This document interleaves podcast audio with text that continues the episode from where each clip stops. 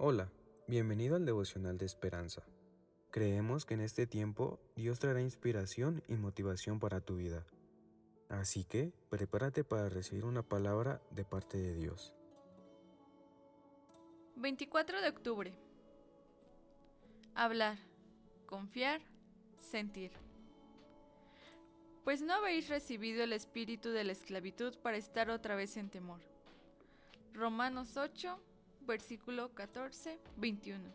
El autor dice, no hables, no confíes, no sientas. Era la regla con que vivíamos, dice Frederick Buechner en su impactante biografía, diciendo secretos. Y pobre de aquel que la quebrantaba. Así describe su experiencia de lo que llama las leyes tácticas de familias que, por alguna razón u otra, quedaron completamente desequilibradas. En su caso, esa ley significaba que no podía hablar del suicidio de su padre, ni lamentarse, lo que lo dejaba sin nadie a quien confiarle su sufrimiento. ¿Te identificas con esto?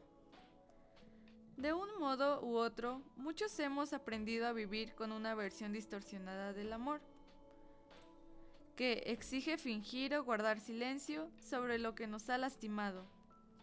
Esa clase de amor se basa en el temor de perder el control, una especie de esclavitud.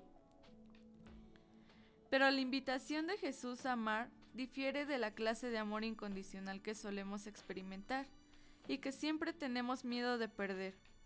Como explica Pablo, mediante el amor de Cristo podemos finalmente entender qué significa vivir sin temor y empezar a comprender la clase de libertad gloriosa que es posible tener cuando sabemos que somos profunda, verdadera e incondicionalmente amados.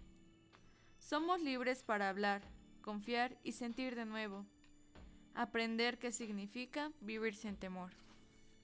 Dios, Ayúdame a experimentar esa paz y ese amor incondicional que Cristo me ha regalado, para poder vivir sin miedo y fuera de la esclavitud.